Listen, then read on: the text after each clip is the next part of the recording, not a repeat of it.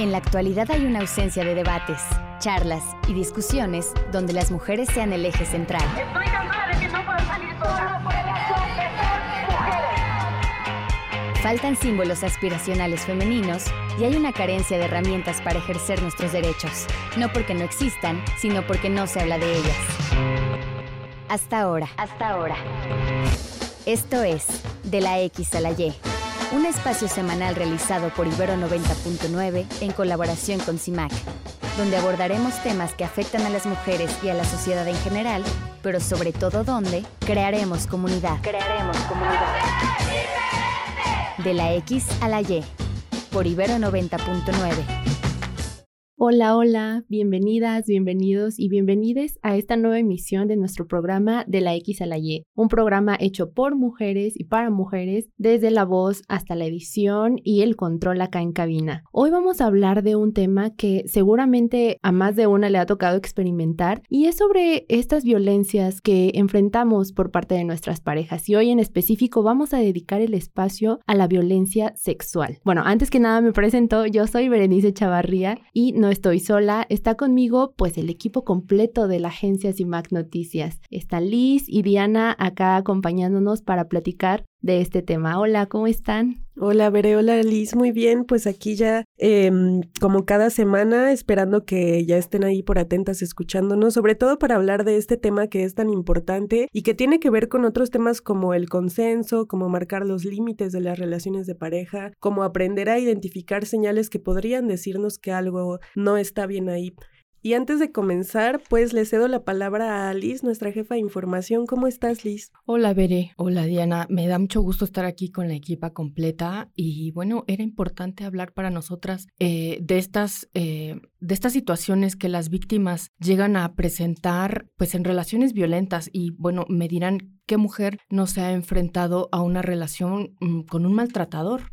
Y tiene pues muchas aristas, tiene muchos tipos porque te puede violentar de diversas maneras, pero creo que en esta ocasión lo vamos a centrar y vamos a hablar sobre las violencias eh, sexuales y en específica una que tiene algunos años que que comenzó a popularizarse y es importante porque nuestra cuerpa tiene derecho y parece que antes no se consideraba esta situación. Es decir, se podían retirar el condón sigilosamente sin que nos diéramos cuenta y no se asumía o no se eh, tipificaba o no se hablaba que eso fuera violento contra nosotras, a pesar de que iba completamente en detrimento de nuestra decisión de, eh, pues eso, consensuadamente en una relación, pues utilizar un método anticonceptivo para eso, para evitar no solamente el embarazo, sino cualquier tipo de enfermedad de transmisión sexual. Así es, Liz. Precisamente esta violencia a la que nos estamos refiriendo es un tema que recientemente en redes sociales ha estado dando mucho de qué hablar eh, luego de unas acusaciones hacia un actor mexicano que la saxofonista María Elena Ríos acusó pues de haberla agredido sexualmente al incurrir en esta práctica que ya nos explicaba Liz,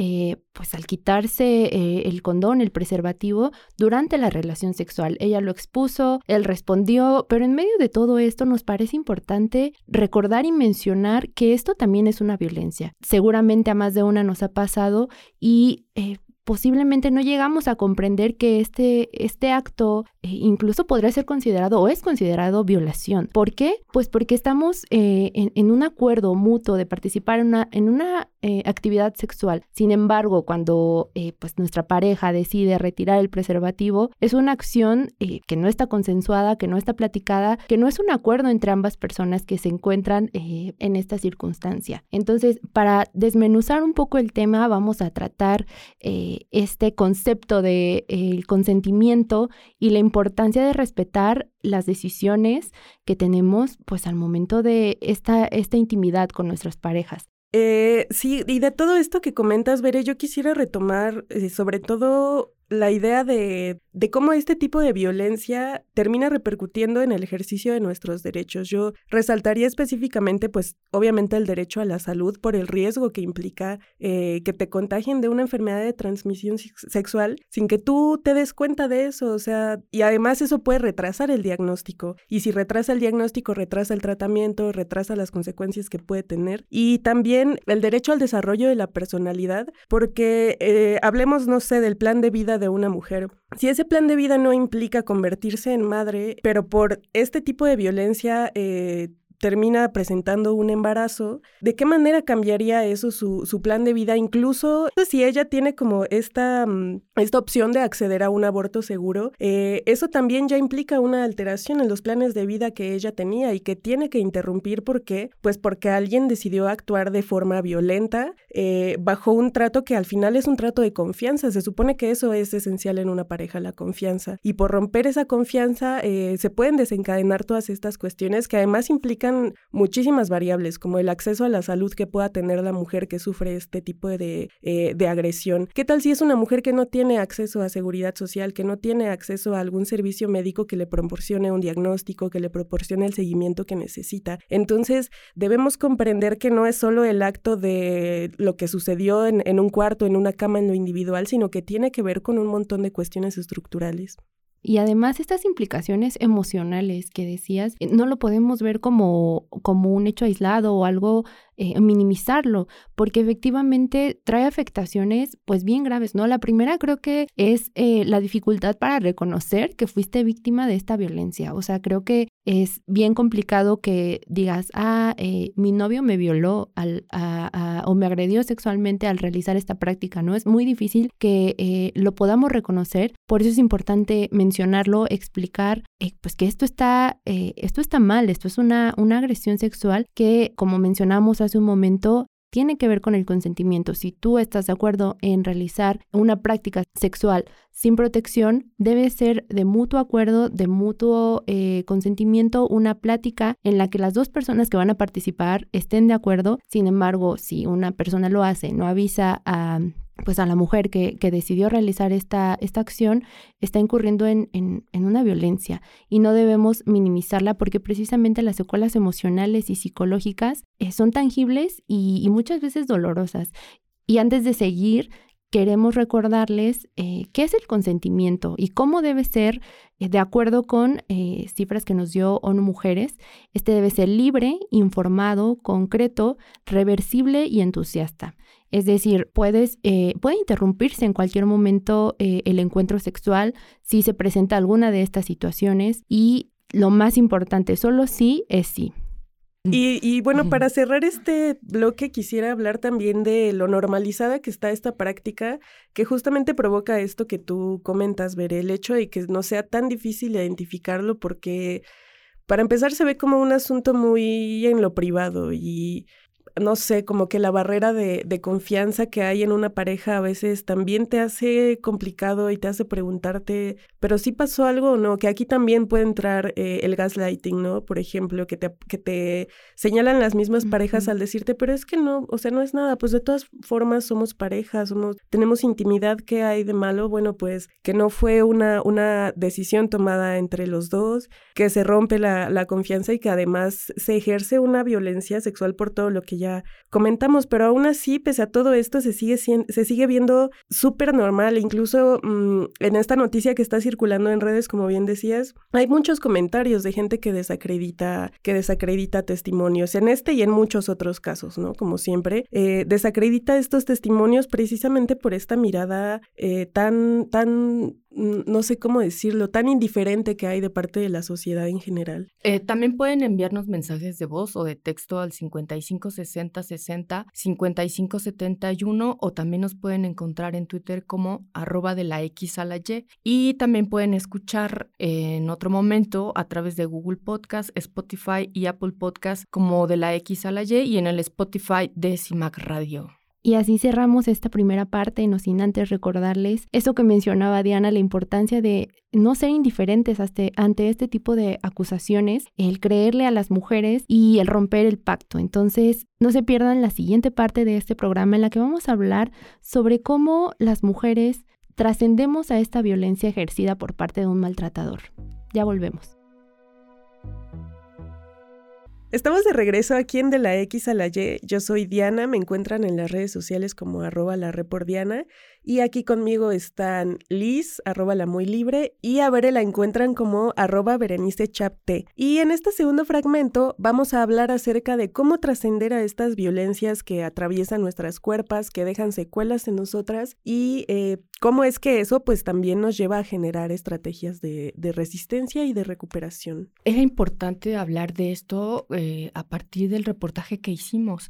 Me parece por ahí que empezó a moverse mucho en redes sociales y que hablamos de el estafador chilango de, de Tinder y no, no en específico por estigmatizar el uso de redes sociales para que las mujeres eh, tengamos eh, cualquier tipo de relación o encontremos a, cualquier persona, sino la base del maltrato psicológico que hay ahí, de un hombre hacia una mujer. Y este patrón se empezó a repetir con varias de ellas y era un momento idóneo para poder plantearlo y decirlo, bueno, ¿qué mujer no hemos vivido honestamente? ¿Qué mujer no hemos vivido maltrato psicológico en una, de una pareja? Y lo cierto es que es una violencia tan sutil en apariencia o así empieza como a cuentagotas y que no te vas dando cuenta o no la percibes o la percibes y, lo dejas pasar o nos han enseñado socialmente a dejarla pasar, a que pasen encima de nosotras. Y cuando ya te ves el resultado ya estás muy lastimada, profundamente lastimada porque ya están cercanas las amenazas o la intimidación o las críticas constantes, eh, cómo te sobaja esa persona y son unas tácticas sutiles de humillación y de, de sentir vergüenza incluso hasta por ti misma y, y eso deja secuelas eh, profundas en nosotras. Yo creo que a partir de que pude identificar esa situación en relaciones, no quiero volver a permitir nunca que me suceda. Y no porque yo sea la responsable, sino porque he aprendido a identificarlas, veré. Sí, así es. Esta sensación de culpa, de responsabilidad, llega y te pega muy fuerte. Incluso, pues muchas mujeres desarrollan ansiedad, depresión por todas estas afectaciones emocionales que dejan eh, estos tipos de violencia que ya hemos mencionado. Eh, creo que una de las partes importantes que, que mencionábamos antes de iniciar el programa es cómo vamos a, a lograr eh, crear estas resistencias con nosotras mismas y con otras mujeres. Creo que uno de los puntos, digo, se puede decir muy fácil, pero en las relaciones violentas es muy complicado aprender a identificar identificar que está siendo violentada, pero definitivamente este tendría que ser el primer paso, eh, identificar y tomar acción. Eh, con pequeñas acciones con las que no te sientas cómoda, lo ideal es empezar a marcar estos límites, eh, establecer pues qué es lo que no te gusta, qué es lo que no te parece bien dentro de la relación, pero es importante que mencionemos que cada proceso, cada mujer vive una etapa diferente, un momento diferente. Estos, estos consejos o estas experiencias que les podemos compartir el día de hoy, pues no son eh, a lo mejor aplicables para todas. Puede haber todo tipo de circunstancias y creo que lo importante es esto, el, el, entendernos, el escucharnos unas a las otras, el eh, tener pláticas donde sean eh, lugares seguros para mujeres que están siendo víctimas de violencia, que nos puedan compartir sus emociones sin temor a que van a ser juzgadas. Así es, yo quisiera recuperar dos cosas que comentas, Bere, que me parecen muy interesantes.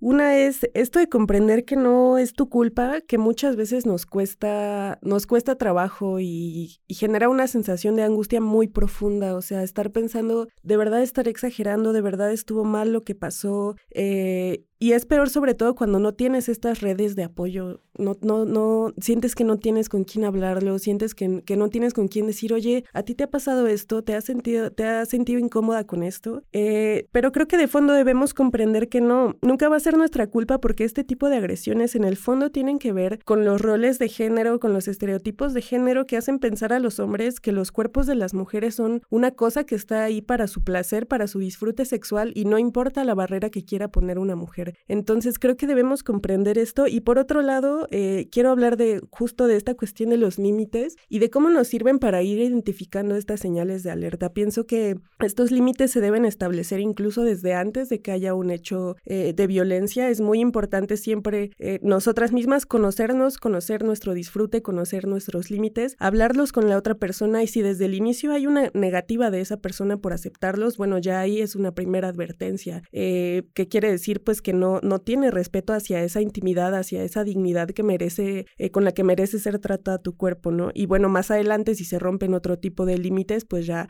podremos tomar, como bien decías, estas, eh, estas acciones por nuestro autocuidado y por nuestra seguridad personal.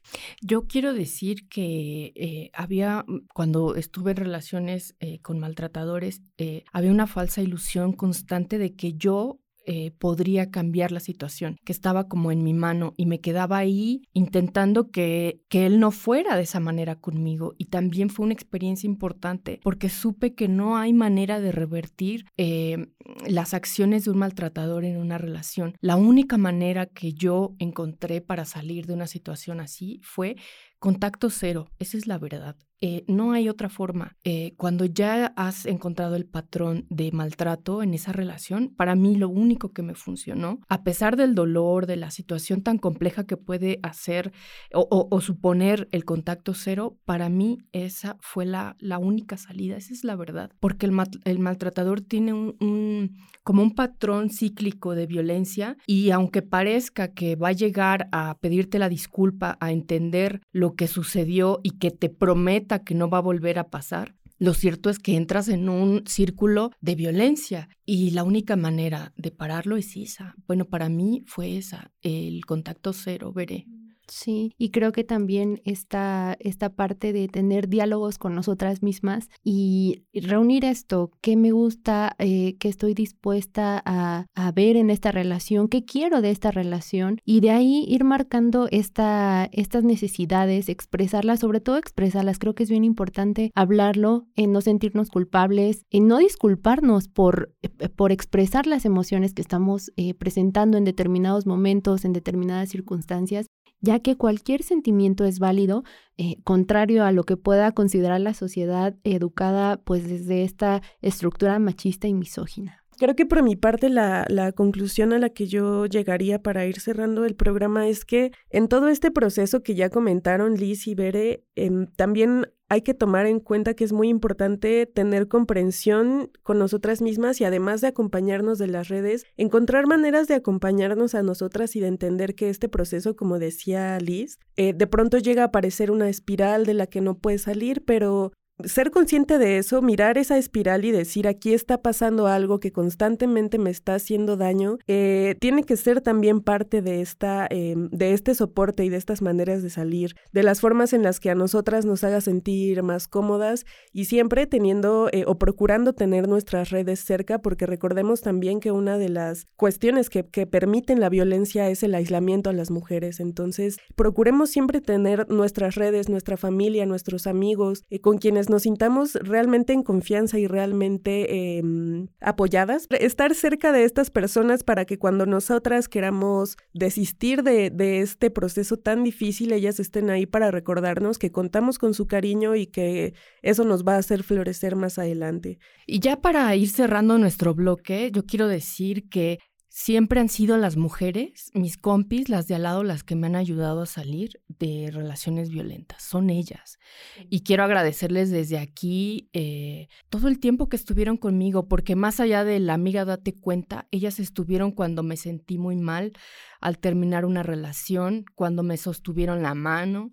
Y la verdad es que yo, yo los recomiendo bastante. Son nuestras compis, nuestras amigas, las mujeres de al lado son las que nos hacen eh, emerger de, de, esa situación tan dolorosa. Y yo, bueno, pues quiero hacer ese reconocimiento antes de terminar.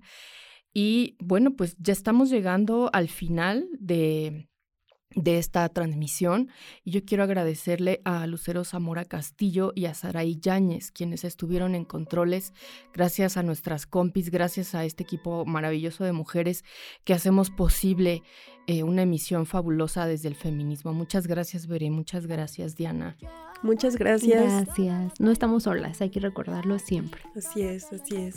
Eh, pues bueno, recuerden que pueden volver a escuchar este y otros episodios de De la X a la Y en las plataformas de podcast que son Google Podcast y Apple Podcast. En ambas nos encuentran como De la X a la Y y como CIMAC Radio. Ahí pueden encontrar este y otros capítulos, compartirlos con sus compis y pues seguir, seguir, seguir aumentando esta audiencia que, que han conformado ustedes. Nos escuchamos el próximo martes en el 90.9 de FM a la una y media de la tarde y además pueden escuchar la retransmisión todos los jueves en Violeta Radio, en el 106.1 FM a las 10 y media de la mañana.